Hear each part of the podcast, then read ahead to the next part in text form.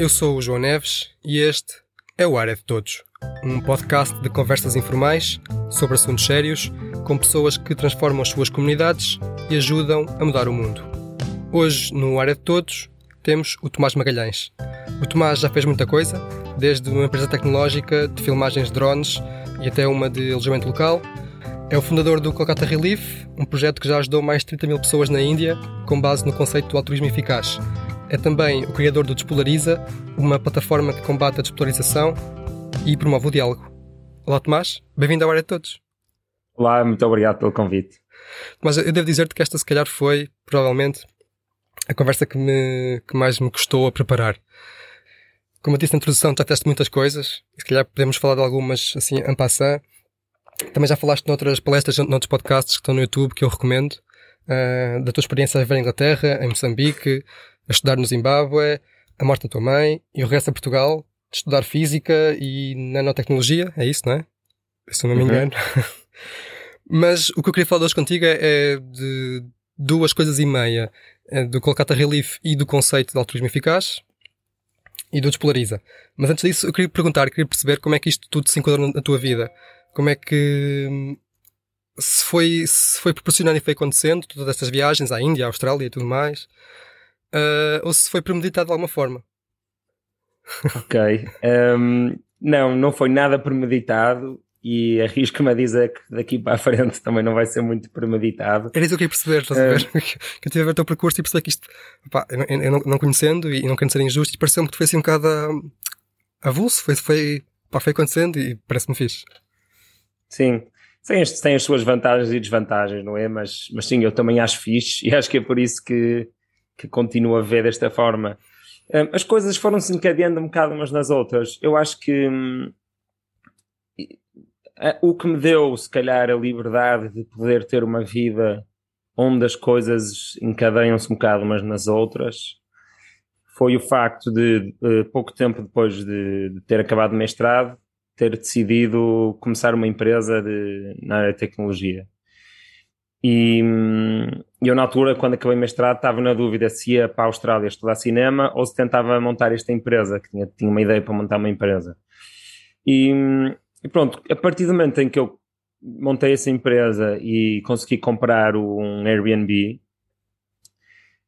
eu apercebi-me, depois de dois ou três meses o Airbnb estar a funcionar, eu fiz umas contas à vida e apercebi-me, ora bem, se esta empresa que eu criei for à falência, eu continuo a ter dinheiro do Airbnb para pagar uma renda, comida, água e gasolina.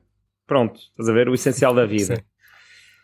E, e, nessa altura, em 2015, eu não era feliz na minha empresa, na minha própria empresa, não gostava do que, não gostava do que fazia, um, as pessoas que trabalhavam para mim sentiam que eu não gostava, embora eu tentasse disfarçar, não é?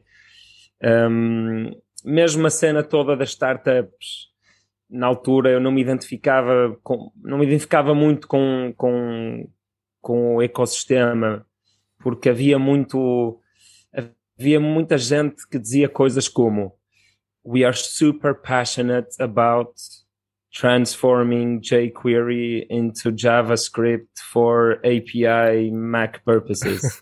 Sim, o startupês, né? a linguagem. Sim, e, mas não é só startupês, é o, epá, é o fingir que se é assim tão apaixonado por isso porque se quer eh, fazer levantamento de capital. Não sei, epá, não, não tenho agora agora soei um bocado mal, mas, mas pronto, não me sentia, não me sentia confortável naquele, naquele ambiente.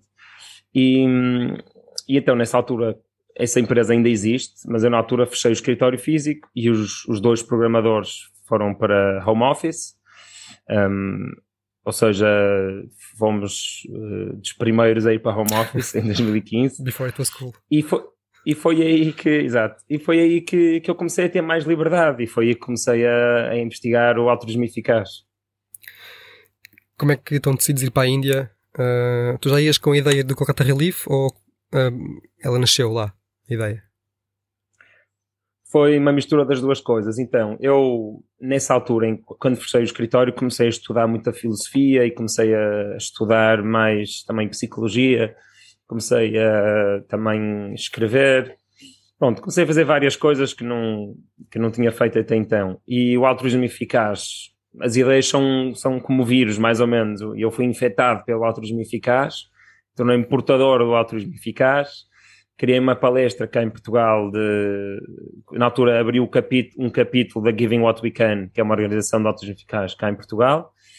E, e, fiz uma palestra disso e depois, pouco tempo depois, estava, fiquei solteiro, que eu tinha namorada, e, e, então estava numa situação na minha vida em que tinha tempo, porque tinha home office, não era? Não era? Um, tinha liberdade, não tinha namorada, não é? Por isso que não tinha assim nada a aprender-me ao Porto. E, e, pronto, e tinha, e tinha esse dinheiro do Airbnb e, e ainda um bocadinho da empresa. Então decidi, finalmente é agora, vou viajar, vou viajar um ano.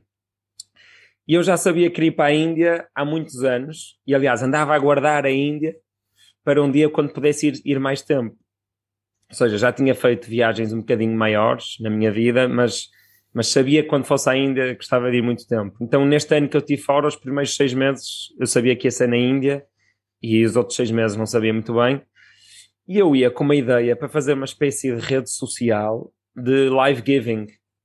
Ou seja, a tecno... isto foi em 2016, a tecnologia das lives no Facebook tinha acabado de aparecer eu lembrei-me que seria uma ótima maneira das pessoas confiarem mais numa, numa intervenção o facto de seguirem uma pessoa na qual confiam que anda a fazer lives em situações de, de pessoas que precisam de ajuda de uma maneira racional também, não é? Por causa do autismo eficaz. Que depois pudesse fazer, as pessoas pudessem fazer donativos em direto e depois a ideia seria havia, era uma comunidade, havia, tinhas os heroes, que era supostamente estas pessoas que andavam no, andavam, não é, a viajar e a tentar fazer o bem, e depois tinhas os, os donors, e depois tinhas os, não, tinhas os heroes e os donors, exatamente. Ou seja, eu estava com a ideia de testar este conceito lá, em vez de, em vez de desenvolver a tecnologia toda para fazer uma rede social de donativos do zero, pensei, vou usar o Facebook e vou, e vou, não é? vou testar esta ideia. Mas o que acabou por acontecer foi que antes de eu poder testar isso, um, descobri, uma, descobri uma intervenção que me, que, me, que me pareceu muito necessária e de alto impacto, e aí nasceu, foi assim que nasceu o Kolkata Relief. Um, queres explicar o que é que é, não é? Com 5 euros claro. conseguem ajudar uma família, não é? Com uma lona que protege da chuva, uma rede mosquiteira, um kit de primeiros socorros e um livro infantil de didática e pedagógico, não é? Como é que, como é que isto se, se montou? Como é que surgiu primeiro? Então, eu tinha estado na Índia em dezembro de 2016, a passar o Natal, e, e nessa altura conheci uma família que via na rua porque conheci uma, uma, rapariga da Argentina que dava aulas de inglês de vez em quando aos filhos desta, desta família, de que vivia na rua. E depois eu, quando saí da Índia, fui para a Malásia, para a Austrália, e voltei para a Índia para continuar a aprender sitar, é um, um instrumento que eu toco, que é uma guitarra, uma guitarra muito grande indiana. E, e nessa altura era época dos monções, chovia muito.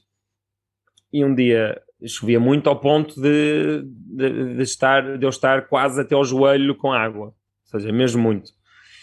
E, e, um dia estava a passar por essa família, já nem me lembrava bem deles, porque já, sei lá, já tinha viajado tanto, tinha passado por tantas coisas. E a mãe dessa família, que se chama Puja, chamou-me e mostrou-me que dentro do barraco deles estava a chover. E tinha um bebê recém-nascido, um filho pai com dois anos e outra com, devia ser pai seis ou sete anos. E ela disse: Ajuda-me, preciso, está a chover dentro da minha barraca, preciso de uma lona. Eu disse: Claro que sim, quanto é que isso custa? E ela lá me disse, não me lembro quanto me disse na altura, mas devia ser mais ou menos 2 euros.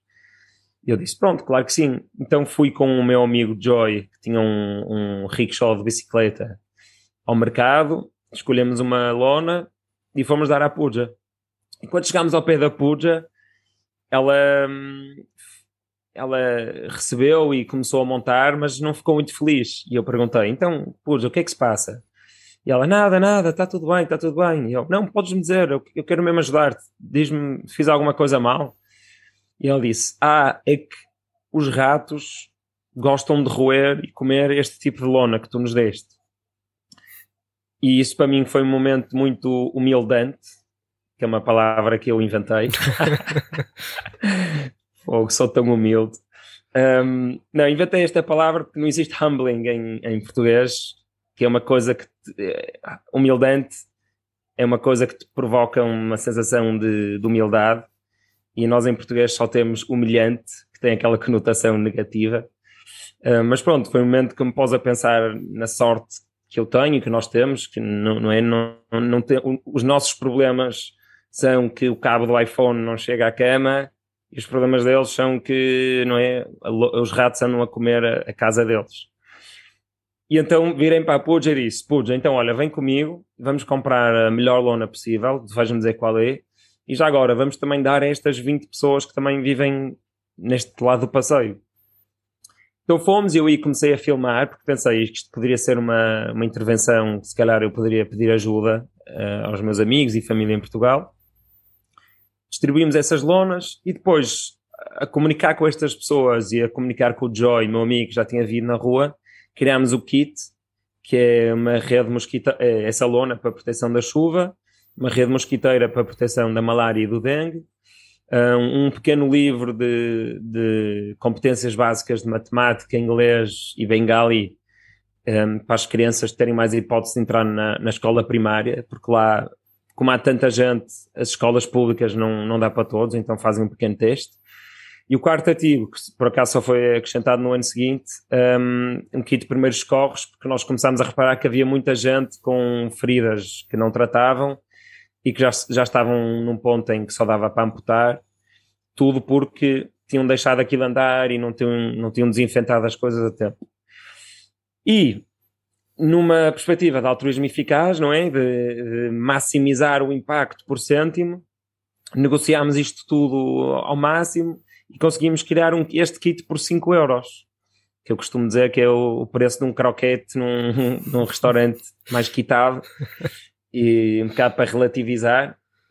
E, e, pronto, e fiz esse vídeo, pus no Facebook na altura a dizer, assim, um vídeo muito simples, a mostrar o que é que estava a fazer e a dizer o vídeo acabava a dizer Let's help hundreds of families this monsoon season. Ou seja, eu achava que se calhar íamos chegar às 100 famílias. E pronto, o vídeo ficou meio viral e nesse primeiro verão ajudámos duas mil famílias, tudo rickshaw, de bicicleta, à chuva. Foi uma loucura. E, e, pronto, a meio desse processo as pessoas disseram ah pá, cria uma página porque isso estar, eh, não é, estás a fazer isso em teu nome, parece menos profissional.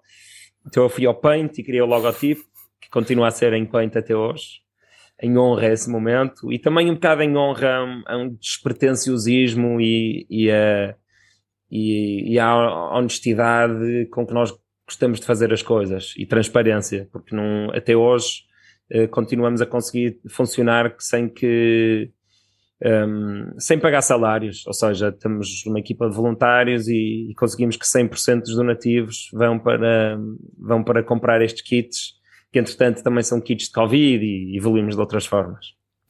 Então, esses são dois conceitos que, que falas muito, que já ouvi falar, lá está, nas tais uh, palestras. Um, uma, sobretudo na, na, Casa da Música, no Porto, na Casa da Música, penso eu, que é o. Do que de verdade importa, é isso, não é?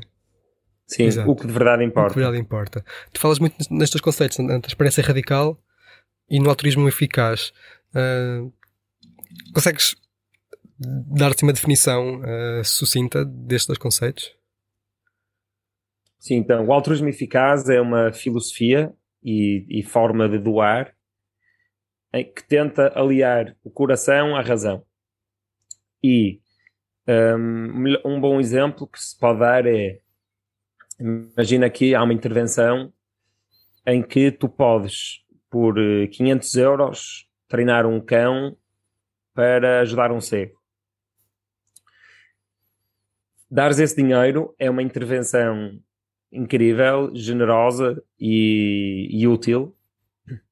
Mas se tu souberes que pelos mesmos 500 euros podes desparasitar 500 crianças um, em África subsaariana, por exemplo, um, existe uma métrica que é QALYS, que é Quality Additional Life Years. E através desta métrica, o que o Altruísmo Eficaz tenta fazer é perceber quais é que são os, os donativos, não é? as intervenções que podemos fazer, que acrescentam mais qualis, ou seja, mais anos de vida com qualidade a alguém.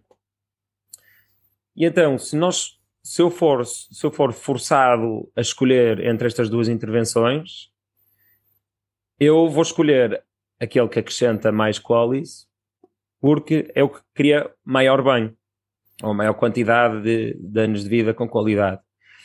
E, e então, e porque é que eu digo que é a união da razão ao coração? Porque muitas vezes nós, eu incluído, não é? Um, vamos, a, vamos a só atrás do coração sem usar a razão. Principalmente neste tipo de coisas à volta da empatia, uhum. que é uma empatia e a, e a, pena são, são emoções muito fortes. E, e pronto, há, eu já me identifiquei mais com o altruísmo eficaz do que me identifico agora. Um, mas é isso, dentro da comunidade há, há, há, todo tipo de pessoas, por exemplo. Eu acho que tam, nós também temos algum tipo de obrigação moral, ou se calhar obrigação não é a melhor palavra, mas que devemos ter algum, algum devemos sentir se calhar alguma responsabilidade moral pelo nosso sítio e pelos nossos e pelos nossos e pelo nosso espaço. Mas também acho isto porque acho que isso é o que leva a um mundo também melhor, porque eu se toda a gente conseguir, por exemplo, fazer donativos quando for para fazer donativos, fazer para as instituições mais eficazes, mas e dedicar algum do seu tempo a tentar melhorar o seu país e a sua comunidade, um, eu acho que podemos ter um bom equilíbrio em que eu posso ir a qualquer sítio do mundo e aquele sítio é funcional e agradável e seguro porque existem pessoas daquele lugar que estão a tomar conta daquele lugar e que estão preocupadas com aquele lugar. E se de repente todos apenas uh, dedicássemos todo o tempo e todo o dinheiro só às intervenções que, que acrescentam mais qualidade de vida, poder-se-ia perder, perder um bocadinho disso. Um, por isso, pronto, eu hoje, hoje em dia tento usar esse rule of thumb. Foi um bocado também por isso que comecei o Despolariza, que a meu ver, não é? Estou a, a meu ver, há pessoas que odeiam e ainda hoje fui cancelado por uma influencer. mas foi uma experiência engraçada. Um, a meu ver, eu estou a tentar fazer esse serviço público para melhorar o diálogo e, e, e aumentar a nuance. Essa, essa é uma das minhas duas dúvidas ou questões com o altruísmo uh, eficaz, que penso é um, é um, é um conceito do, do, Peter Singer, não é? Ou pelo menos é. foi ele que o um, uh, eh, promoveu. Foi ele, o Toby, foi um bocado ele, o Toby Ord, que é um filósofo de Oxford, e o Will McCaskill, que é mais novo, e, mas o Will McCaskill foi mais discípulo do Toby Ord e, e de outro de Oxford, se não me engano. Um, mas sim, são, são esses os fundadores, digamos assim. Essa é uma das. Aquilo que faz é uma das minhas duas dúvidas. Porque se formos olhar, lá está, onde é que é o, o dinheiro vai ser mais bem emprego, isso quase certeza que é sempre em países subdesenvolvidos, onde o nosso dinheiro vale mais, de, de países como Portugal, por exemplo. Uh, o que não é necessariamente mau, mas depois pode acontecer aquilo que tu disseste. Mas a minha outra, se calhar, tem maior questão uh, que eu acho do, do, do, pouco que já li do, autismo eficaz, que, não, que é uma questão que não é uh, endereçada, que é parece-me muito, sempre muito imediato porque esses 500 euros de facto uh, dão para desparatizar, desparasitar, assim é que é, 500 crianças, uhum. mas que se calhar também podem ser empregos em resolver o problema de base, ou seja, trabalhar mais a montante. Uh, como é que isto uhum. se conjuga na, nesta, nesta filosofia? Sim, é uma, essa, é uma das maior, essa é uma das maiores e, a meu ver, melhores críticas do altruísmo eficaz, que é um, precisamente pela sua fórmula de escolha das causas, vai beneficiar causas que sejam fáceis, em que seja fácil medir os qualis, ou seja, em que seja fácil medir uh, não é, os acréscimos de qualidade de vida. Um, construir uma escola, por exemplo, é, é difícil, é muito mais difícil do que, do que medir os qualis do que a tratar uma doença, porque normalmente as doenças estão muito bem estudadas e o impacto das doenças nas comunidades também. Então, por exemplo, na desparasitação, um, é possível calcular com, com, com, algum grau de certeza, um, em média, quantos, quantos dias de escola a criança vai um, deixar de faltar.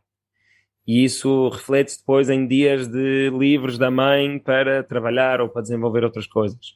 E quanto que criar uma escola é muito mais difícil, não é? É muito mais difícil medir o seu impacto.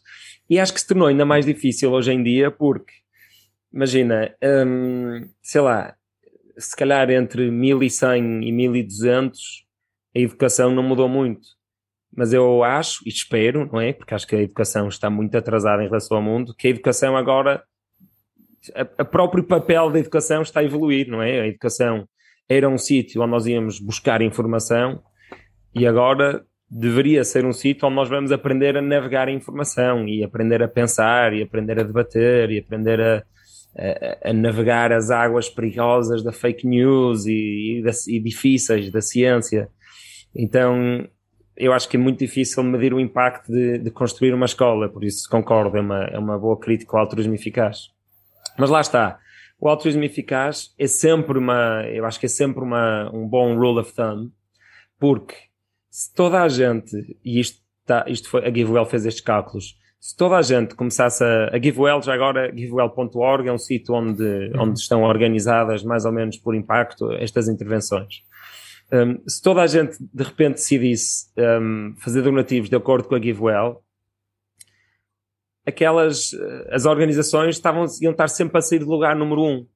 Porque iam ficar todas overfunded. Olha, já resolvemos a desparasitação, já resolvemos a malária, já resolvemos percebes?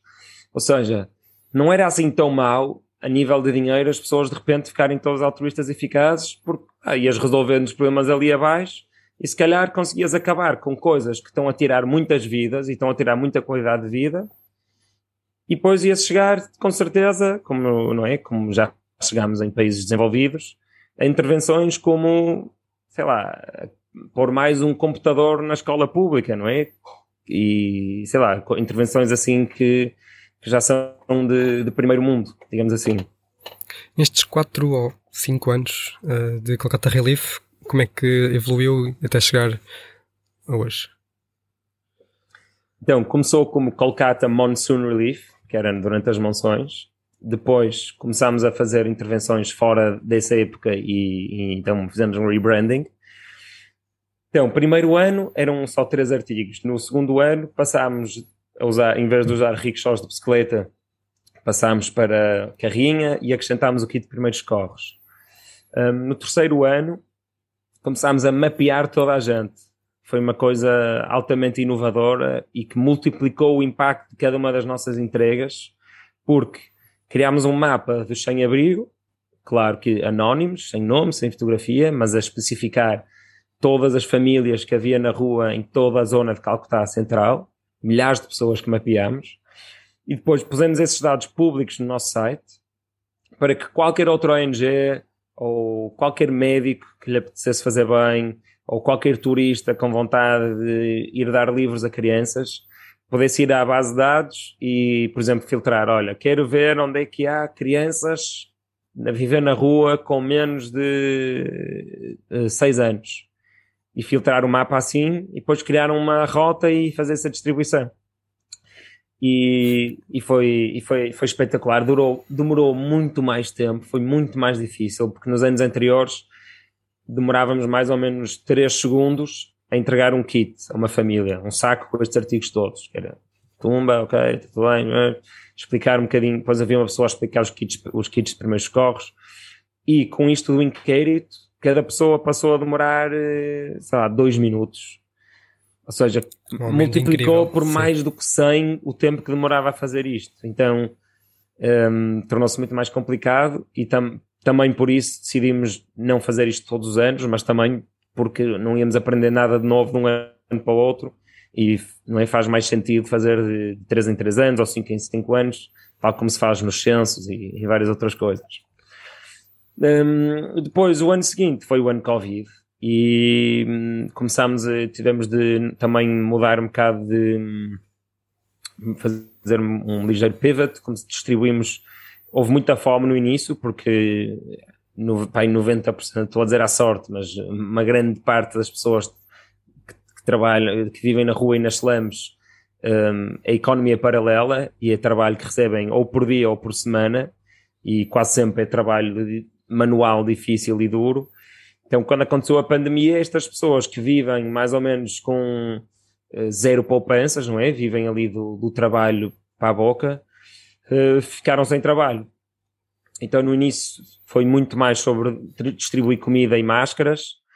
Um, e depois, numa segunda fase, que, que acabou agora há pouco tempo, um, como o governo começou também a distribuir comida, um, chegamos à conclusão que isso já não teria tanto impacto, então começámos a distribuir mais, começámos a distribuir um kit de prevenção Covid-19, que é, como, tem uma máscara, sabonete, um, detergente, e, ah, e as máscaras são feitas por uma comunidade dentro da própria Slam, ou seja, é dinheiro que fica na comunidade e que também está a ajudar essas mães lá dentro. Sim.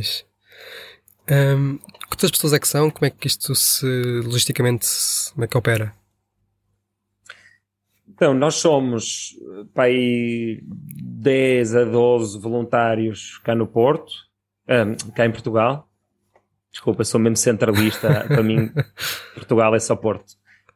Um, depois, ainda falo dos Lisboetas. E depois há o, temos os voluntários na Índia, que, que principalmente nesta questão do inquérito é uma grande ajuda, não é? Porque eu até conseguia fazer o inquérito quase todo em, em Bengali, mas, mas os, os outros voluntários portugueses que lá estavam não conseguiam, então era muito importante termos muitos voluntários locais. Um, depois temos uma parceria com a Little Big Help, que é uma ONG também lá de Calcutá, e é com eles que temos distribuído o, o, estes kits Covid.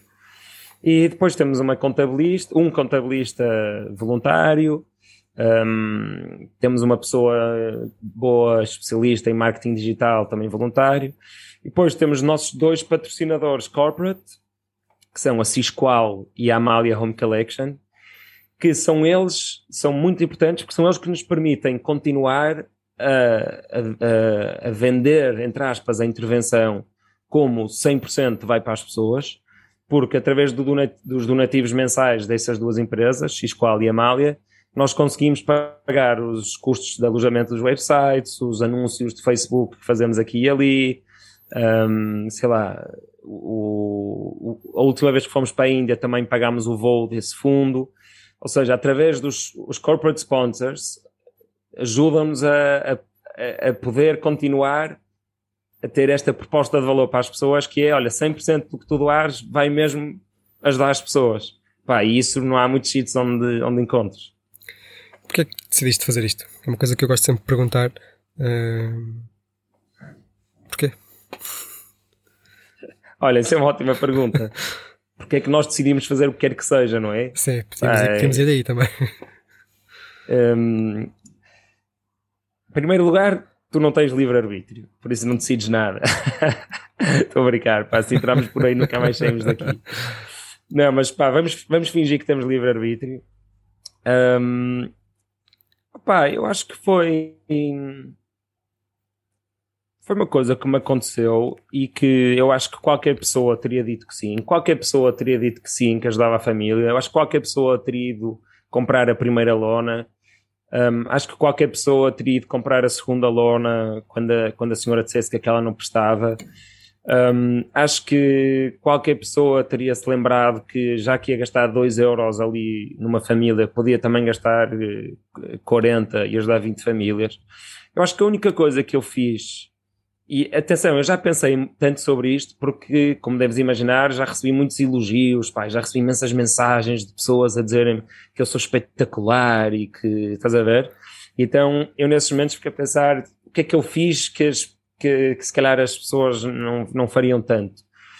E eu acho que a única coisa que eu fiz que se calhar nem tanta gente faria foi este passo de, de dar a cara e de pedir uh, e de me arriscar a pedir ajuda para, para ajudar mais pessoas e aquilo ser um falhanço.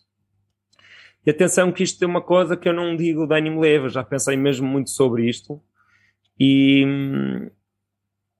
e chego à conclusão que há, há, há muito medo. Acho, acho, que as pessoas têm, acho que muita gente tem medo de, de, de se envergonhar em público e, e então eu acho que o, que o único passo que se calhar eu fiz que, que a meu ver a maioria das pessoas não faria foi esse passo, se calhar, empreendedor ou, ou, de, ou de, de tentar escalar, que foi o de fazer um vídeo e montá-lo e pôr no meu Facebook e dizer que siga a tentar ajudar estas pessoas. Mas é engraçado que foi isso que depois deu origem a tudo isto. Sim, sim. Mas é sempre isso, se reparares, pá, não é sempre isso, mas uma das coisas que eu aprendi no, quando montei a minha primeira empresa e nessa altura em que eu estava mais envolvido na, na coisa das startups é que há imensa gente com boas ideias, hum, mas mesmo boas ideias, mas que só por faltar esse passo de, de arriscar e às vezes de, de, de, enfrentar, se calhar, a possibilidade de poder ficar sem rendimento alguns anos ou se calhar ter de voltar para a casa dos pais ou o que for um, não chega a avançar com as coisas. Neste caso, claro, claro que é diferente. Eu já estava numa situação altamente privilegiada, não é? Já estava numa situação em que estava com, estava com muita liberdade e com dinheiro e não é? disponibilidade mental, tempo. Uh, por isso é que eu acho que não foi assim tão especial. não é? É, é, curioso, é curioso falar nisso porque agora fizeste lembrar uma coisa que foi um dos grandes motivos por ter criado o Área de Todos e que sempre me lembro e, e se calhar já não pensava nisso há algum tempo. Que é, um dos objetivos iniciais era, uh, através de conversas com pessoas como tu, uh, mostrar a outras pessoas que é possível. Lá está, o Área de Todos.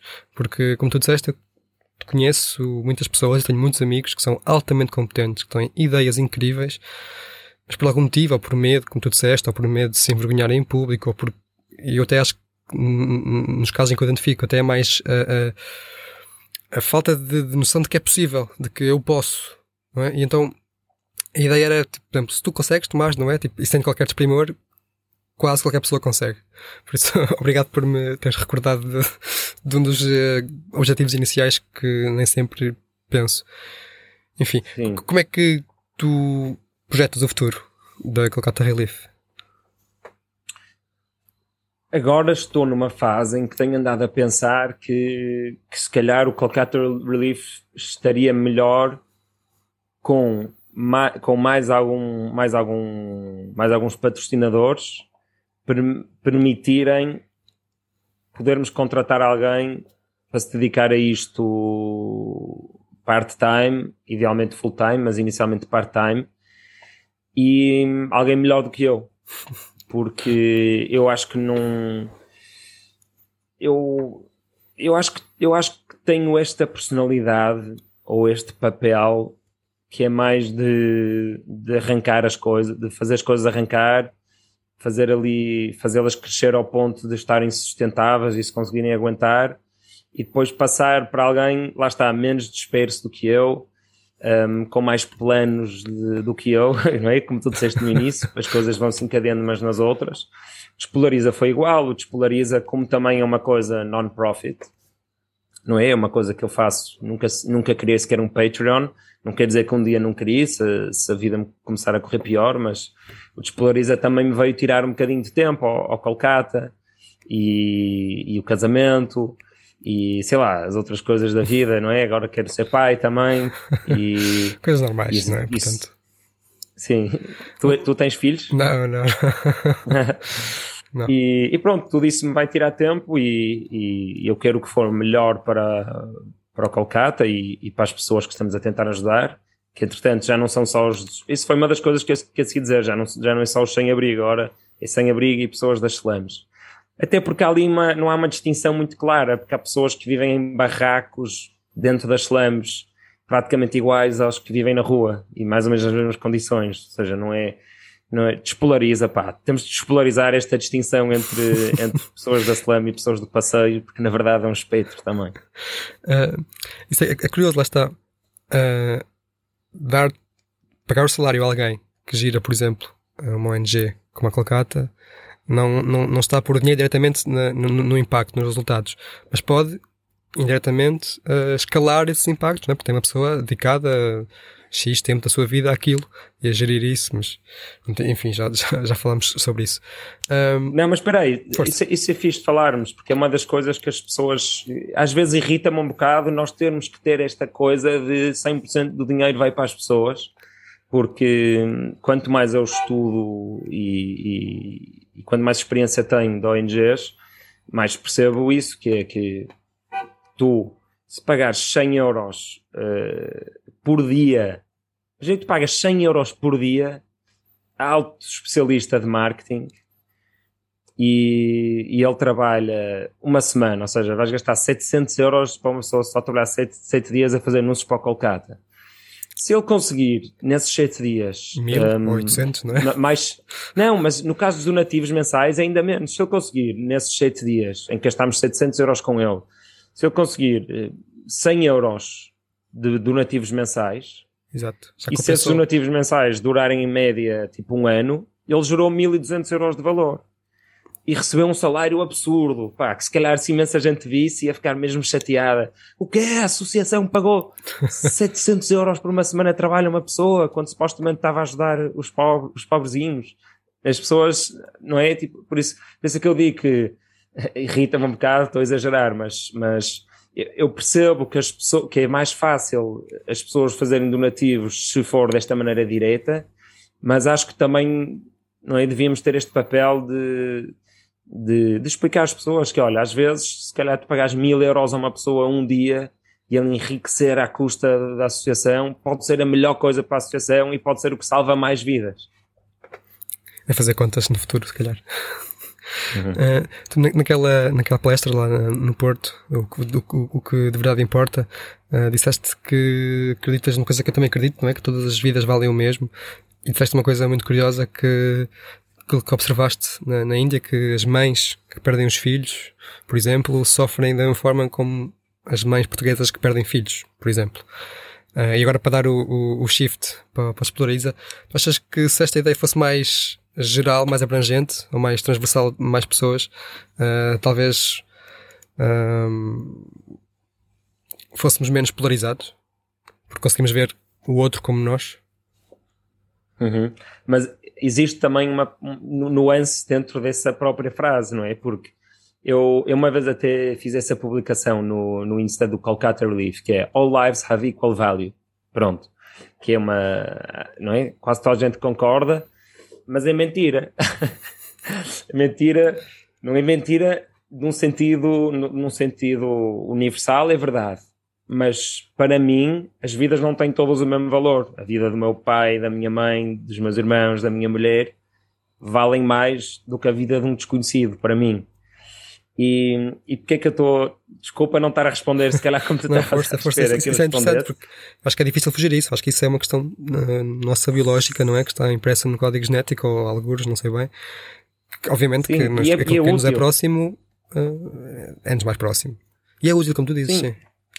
E, é, e, e pode, isso, pode, isso pode gerar um mundo melhor do que se todos nós valorizássemos todas as vidas de toda a gente igual, incluindo as pessoas da nossa família. Lá está, por causa daquela razão que estava a dizer há bocado, que é eu ir a casa, eu fazer couchsurfing no Vietnã e vou a uma casa num sítio no outro lado do mundo e aquela casa ser uma casa funcional e de alegria e de amor e de entendimento e, não é? e que faz a sua comunidade melhor, se calhar isso só é possível por nós valorizarmos mais as pessoas que nos são próximas. Agora, all lives have equal value quando não conhecemos as pessoas. Aí eu concordo. Eu acho que uma vida de um, de um português que eu não conheço vale o mesmo do que a vida de um indiano que eu não conheço. Mas a vida de, da minha mulher, não. Pá, se calhar, não sei, nunca fui posto nessa situação, mas se calhar eu mataria dois indianos para salvar a minha mulher. De onde é que achas que então surge esta. Aliás, fazendo um bocado aqui um marcha atrás. Um, porque esta questão da polarização e da desinformação e tudo isso fala-se muito, se fala cada vez mais atualmente. Mas eu não estou seguro, e gostava de ouvir a tua opinião, que seja uma coisa nova. Quer dizer, isto não, não é de agora. Nós temos ideias extremadas e termos uh, opiniões controversas face a outras e, e, lutarmos por elas, e às vezes com meios pouco justificáveis. Sim, é mais, isto é mais antigo do que, do que a escrita, a polarização.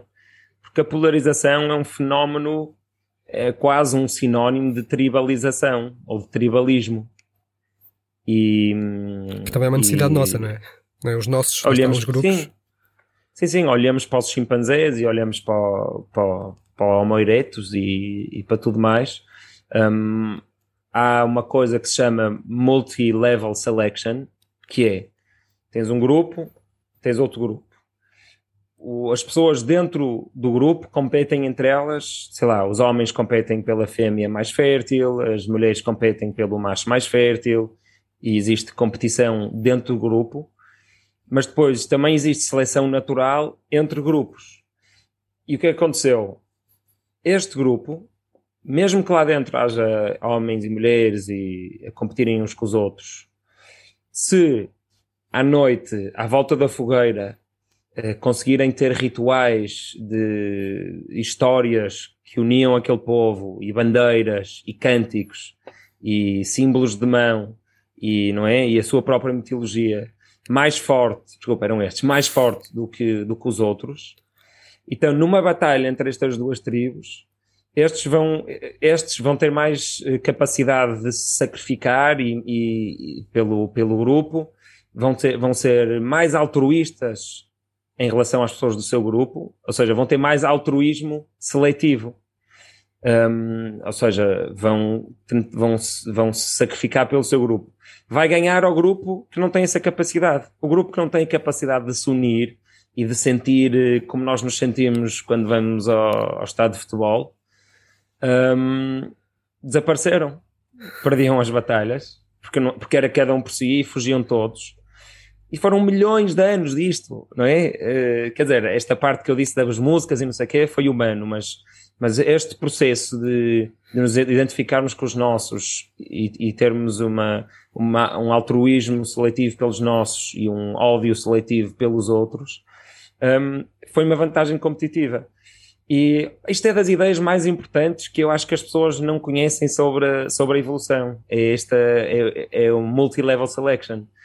E, e, é mesmo interessante porque o Shakespeare, não é Shakespeare, estava a ler num livro no outro dia que se chama The, The Social Conquest of Earth, que ele fala de Shakespeare e fala de assim, todos os grandes, uh, todos assim, os, os, as histórias clássicas e quase todos os dilemas de, assim de, de, storytelling têm quase sempre a ver com com estes com estas duas coisas biológicas que é queres uma coisa para ti mas se calhar não é o melhor para o teu grupo ou não é o melhor para a tua família não é? Ah, e é, anda tudo um bocado à volta disto e, e, é fascinante e é bonito por nós sermos o único animal que tem que tem isto que consegue competir com consegues competir com o Benfica e abraçar um benfiquista quando estás a ver Portugal-Espanha. é um bocado isso. Esta, esta dualidade e esta nossa capacidade de nos identificarmos com grupos diferentes, não é? Estou-me a identificar com o indivíduo e por isso estou a competir com, com um, eu sou portista. Estou a identificar como um indivíduo, por isso estou a competir com o portista ao meu lado. Pai, depois estamos a ver o Porto Benfica, estou-me a identificar como portista, sou o melhor amigo do portista e somos contra os benfiquistas. Depois estou a ver Portugal-Espanha e depois estou numa terceira guerra mundial em que é a Europa e os Estados Unidos contra a China, então identifico-me com todos os europeus e nós temos esta capacidade fascinante e perigosa de, de saltar. E de acreditar em coisas não naturais, não é? Lá está, em clubes de futebol, em países e, e tudo mais. A minha questão, por mais difícil que seja, é muito simples. Então, se é uma coisa biológica que nos dá muitas vantagens evolutivas, como é que se, hoje, no século XXI, se combate isso? Eu acho que é através da educação. Eu acredito que a escola devia ter mais filosofia, a escola devia obrigar as crianças a, a fazer mais debates em que estão a, de manhã a defender um lado e à tarde a defender o outro. Eu acho que a escola devia mostrar aos alunos títulos de jornais ou de telejornais ou até artigos de jornais que contam a mesma história de maneira completamente diferente, um, diálogo socrático, um, aprender a navegar informação, aprender sobre humildade epistémica, um, até devia haver exercícios, até devia haver uma aula, alguns ali durante a escolaridade obrigatória, só sobre como nós nos sentirmos, a maneira como nós nos sentimos quando alguém prova que estamos errados. e como lidar com isso emocionalmente e socialmente. Pá, isto era demais. Olha, se as pessoas andassem na escola e, e aprendessem de género. Olha, vai-te acontecer na tua vida, tu defenderes uma. Provavelmente vai-te acontecer tu defenderes uma ideia e sair evidência nova ou apresentar-nos um argumento novo que vai uh, que te vai convencer a ti que a tua que tu defendias estava errado e tu vais sentir isto mas atenção que ao sentires isto pá, não podes deixar que isso te faça perder a tua honestidade intelectual porque a honestidade intelectual é preciosa para nós coletivamente podermos crescer não é como o intelecto comum poder crescer depende da nossa, da nossa honestidade intelectual. Pá, depois de falar de, ok, como admitir que, pá, como admitir, imagina, estás preocupado que ao admitir que não tinhas razão, isto possa parecer fazer, fazer parecer fraco. Então, pá, como é que podemos lidar com isso? Pá, tanta coisa que se podia fazer. Eu acho que isto, acho que isto pode salvar o mundo mesmo. Eu acho que mesmo que o pensamento nuanceado salva o mundo porque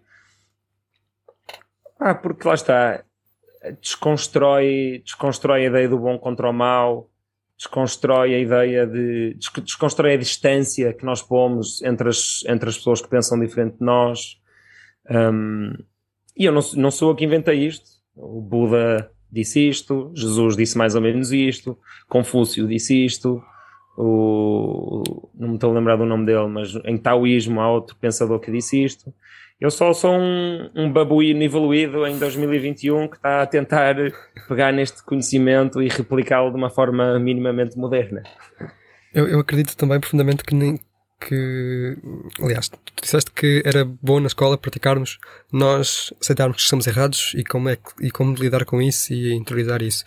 Mas também se, talvez fosse interessante fazer também o contrário, que é uh, uma forma de ensinar e mostrar e, e, partilhar como é que se pode, uh, de forma produtiva, dissuadir o outro, mudar e, e convencer de que o outro está errado. Uh, e, Completamente. Eu tenho uma última sim, questão sim. que eu estou mesmo, mesmo muito curioso para perceber como é que tu vais, o que é que tu achas sobre isto, que é toda aquela questão da, da, da intolerância à intolerância, sabes? Do, do, do Popper, acho que é isso. Sim, paradoxo Popper. Isso. Não parece que sejas muito fã dessa ideia. Paradox Popper, não podemos tolerar a intolerância. Temos que ser intolerantes porque... à intolerância, lá está. Sim, porque se toler... uh, estou só a tentar recapitular. Okay. Porque se tolerarmos a intolerância, eles poderão fazer com que deixe de existir tolerância. Certo. Mais ou menos isto. Pronto. E depois há aquele corolário que é esse que a gente partilha, que é ser intolerante à intolerância, não é? Mas isto, Sim, isto, isto, isto por causa disso, supostamente temos que ser intolerantes à intolerância. Mas isto polariza. Sim. Sim, opa,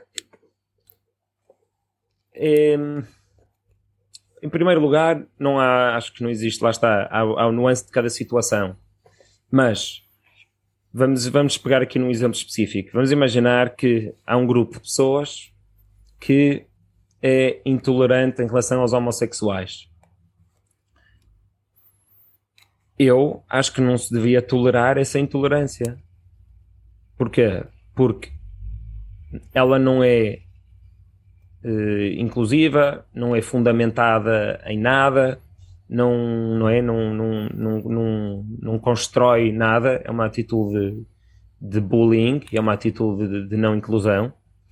Agora, a parte se calhar mais interessante do paradoxo é a liberdade que as pessoas dão a elas próprias para definir o que é intolerância. Já reparaste que, que é muito fácil hoje em dia uh, tu ser chamado intolerante? Por exemplo, eu uma vez com, com a, a fazer uma live com a Marisa Matias, estávamos a falar sobre, sobre géneros e por aí, eu estava-lhe a falar de um estudo que foi feito com meio milhão de mulheres pelo mundo todo, que mostrou que nos países com, em países muito desenvolvidos, onde todas as profissões são minimamente bem pagas e onde, e que são os países com mais liberdade laboral para as mulheres, as mulheres tendiam a escolher coisas relacionadas com tomar conta dos outros.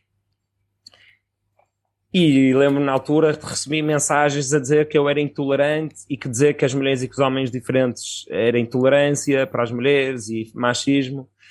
Então, se tu na tua cabeça, se tu na tua cabeça achas que uma pessoa está a ser intolerante e acreditas que não se deva tolerar isso, Então, tal como eu seria intolerante como um homofóbico, essa pessoa estava a ser intolerante comigo.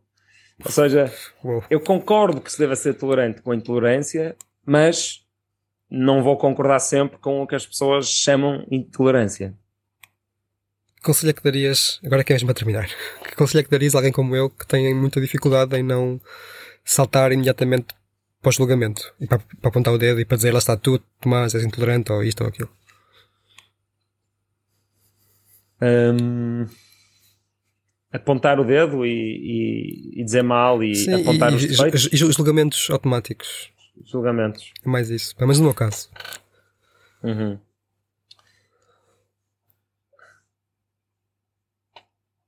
Não tem, assim, não tem exatamente a ver com o que perguntaste, mas eu acho que as pessoas acho que, acho que dá para treinar o cérebro para ter mais calma uh, em relação a formar opiniões mas não é só sobre não é só sobre pessoas, acho que também é sobre temas. Imagina, sai uma os Estados Unidos saiu do Afeganistão.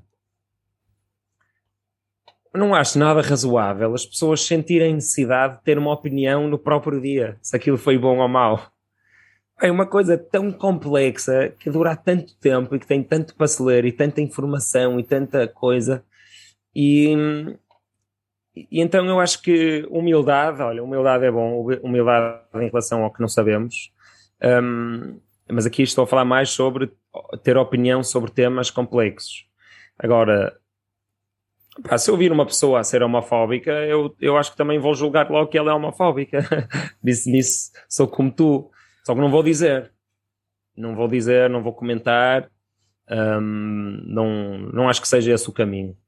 Não acho que seja esse o caminho. Se se, se houvesse, se o meu vizinho, se eu reparasse que aqui em casa do meu vizinho estava em crescimento uma, uma sei lá, uma organização terrorista de extrema esquerda que queria matar todos os ricos, aí é diferente, não é? Aí se calhar acharia importante dizer à polícia ou fazer barulho sobre isso.